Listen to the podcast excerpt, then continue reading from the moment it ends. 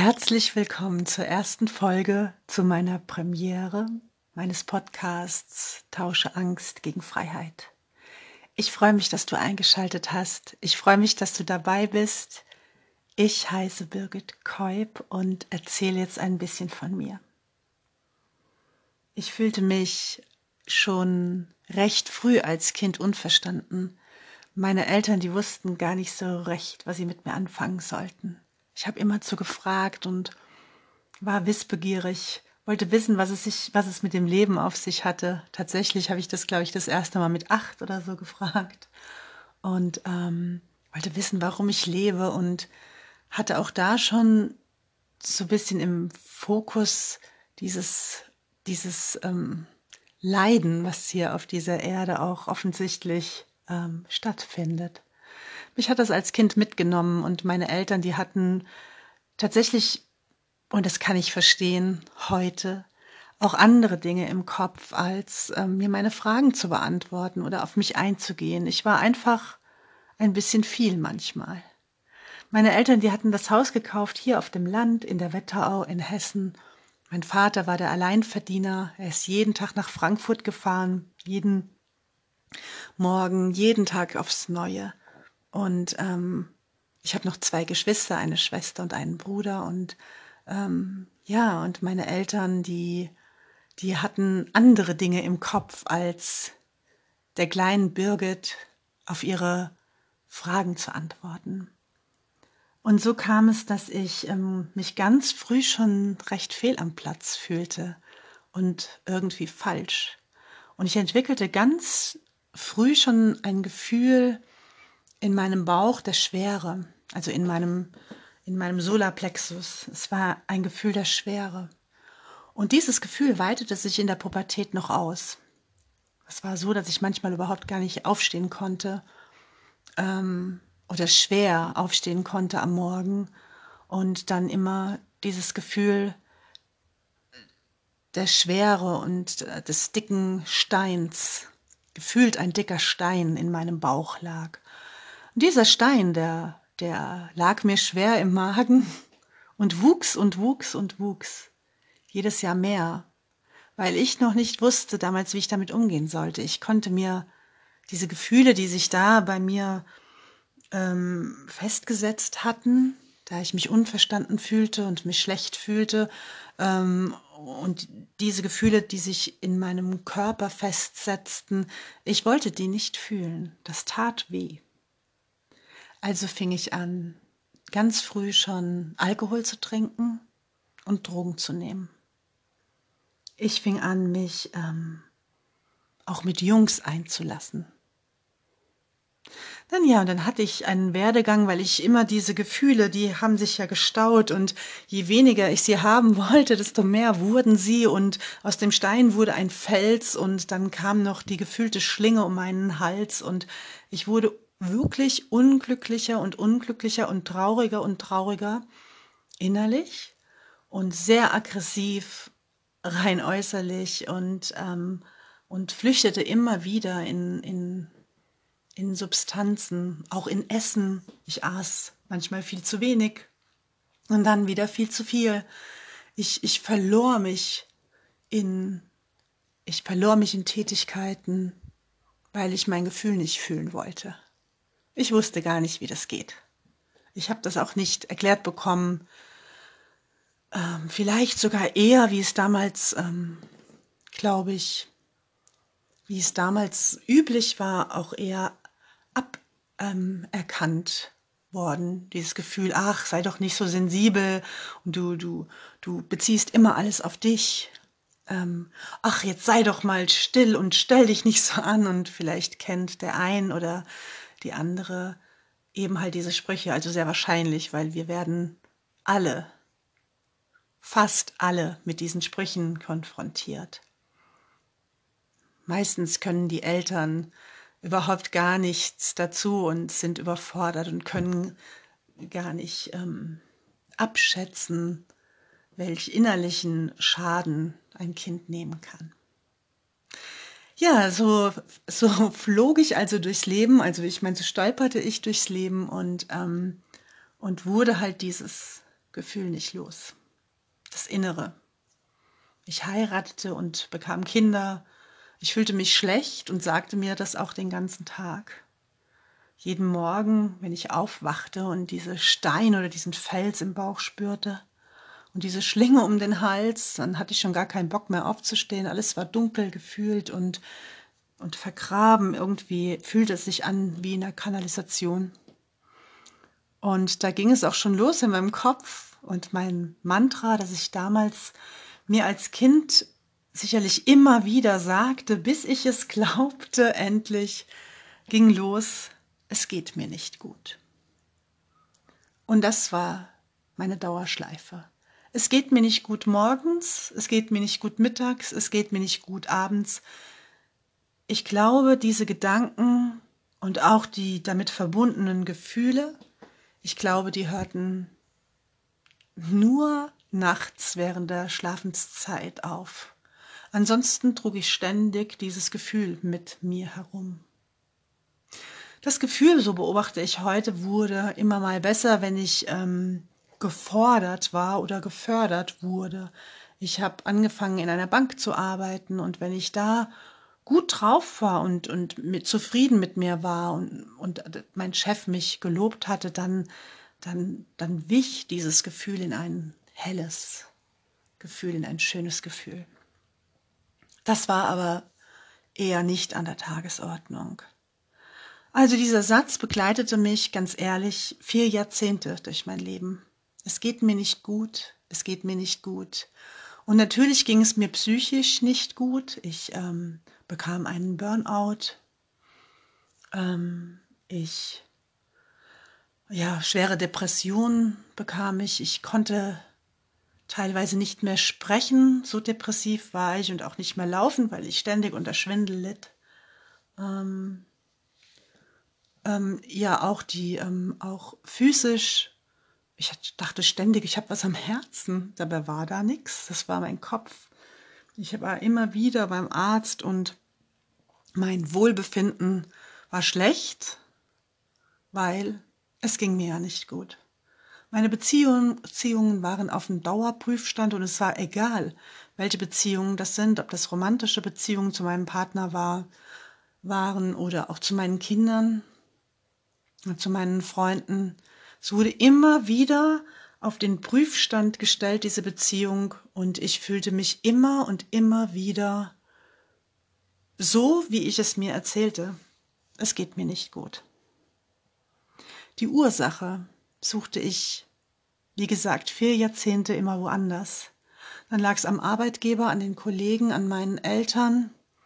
Dann lag es an meinem Ex-Mann, am Regen oder an der Sonne oder was weiß ich nicht was. Es lag an ganz, ganz vielen Dingen, nur nicht an mir. Ich konnte das nicht sehen, dass ich ähm, mir dieses Mantra in Dauerschleife erzählte, dass dieses Gefühl sich so verhärtet hatte, dass ähm, ich überhaupt in dieser Zeit gar keine andere Wahl hatte, als mich nicht gut zu fühlen. Mein Unterbewusstsein hat es voll aufgenommen und ich habe mir suggeriert, jahrelang suggeriert, dass es mir nicht gut geht. Und natürlich habe ich die Beweise bekommen. Natürlich zerbrachen meine Beziehungen, meine romantischen Beziehungen zu meinen Kindern war es teilweise auch sehr schwer. Ähm, Freundschaften zerbrachen.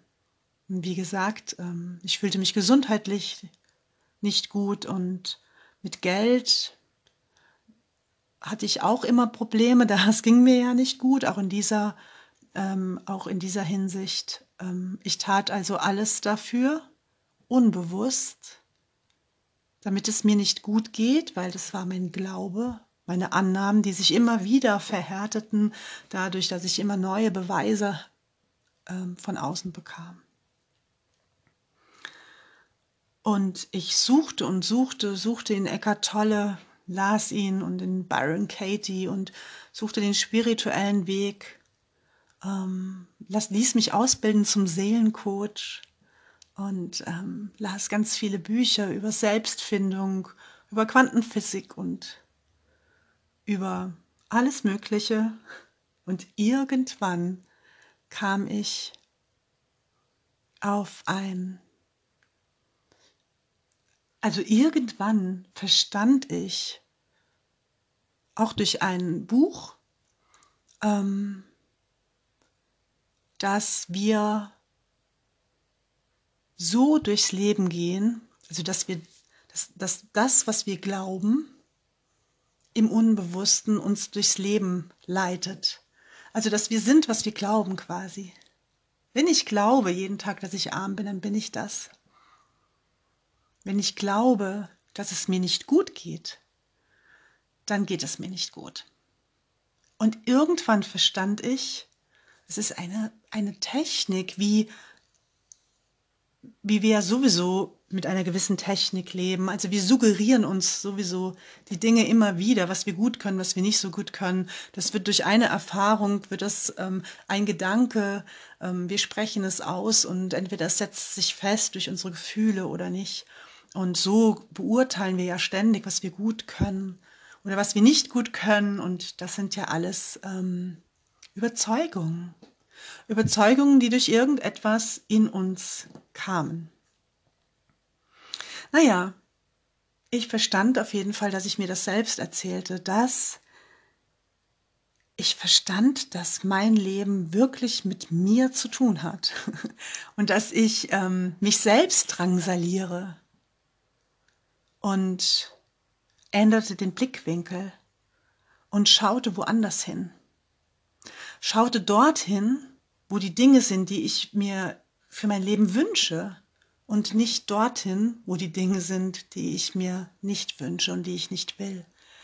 Und das tut am Anfang weh. Es ist wie ein paar Schuhe, die man neu einläuft. Man muss sich am Anfang überwinden, sie anzuziehen, weil es hier und da vielleicht noch eine Blase gibt aber man zieht sie immer wieder und immer wieder an, weil sie einem doch so gut gefallen und beständig so wie wir diese, wie ich oder wie wir diese Schuhe anziehen im übertragenen Sinne, genau so beständig habe ich mir erzählt, dass es mir jeden Tag und in jeder Hinsicht immer besser und besser geht.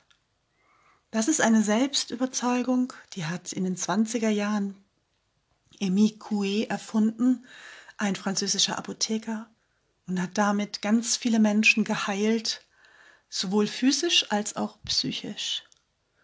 Und ich fing an, mir diese Worte zu sagen, morgens kurz nach dem Aufstehen, wenn das, ähm, wenn das Unbewusste oder wenn wir noch sehr ins Un Unterbewusstsein vordringen können langsam und, und, und stoisch habe ich mir das gesagt.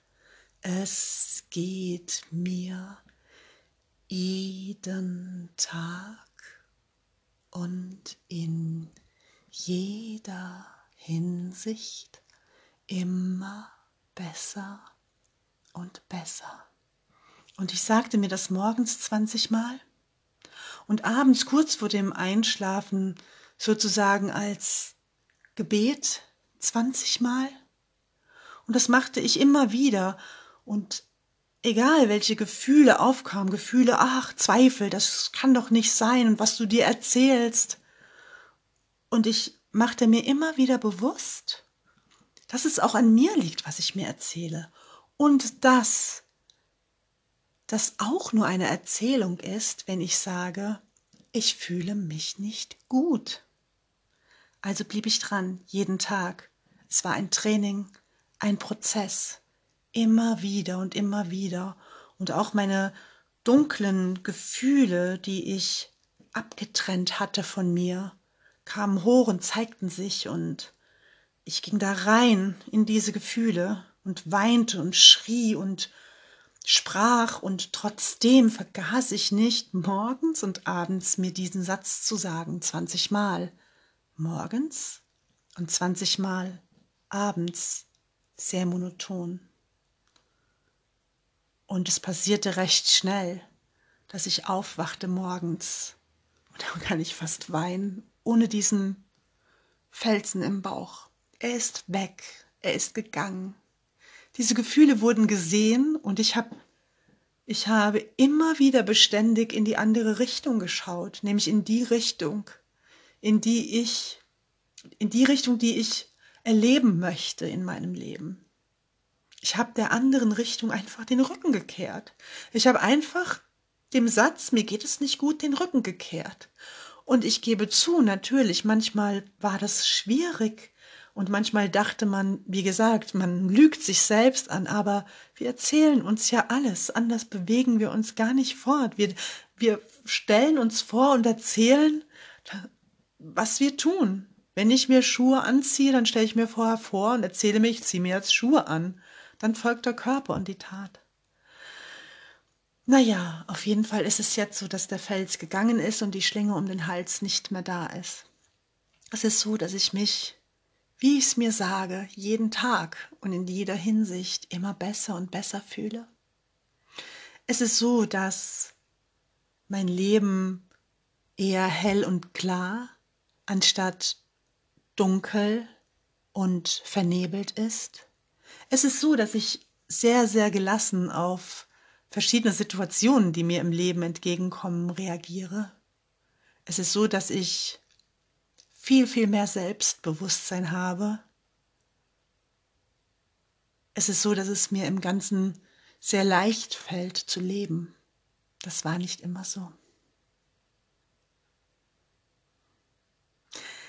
Und deshalb bin ich Fan von bewusster Autosuggestion. Mir hat es so geholfen, mir hat einfach geholfen, meine Geschichte neu zu schreiben, wie manche es sagen, mir was anderes zu erzählen. Und ich bin überzeugt davon, dass das jeder, der das wirklich möchte, der wirklich diese Veränderung in seinem Leben möchte, dass das jeder, jeder kann.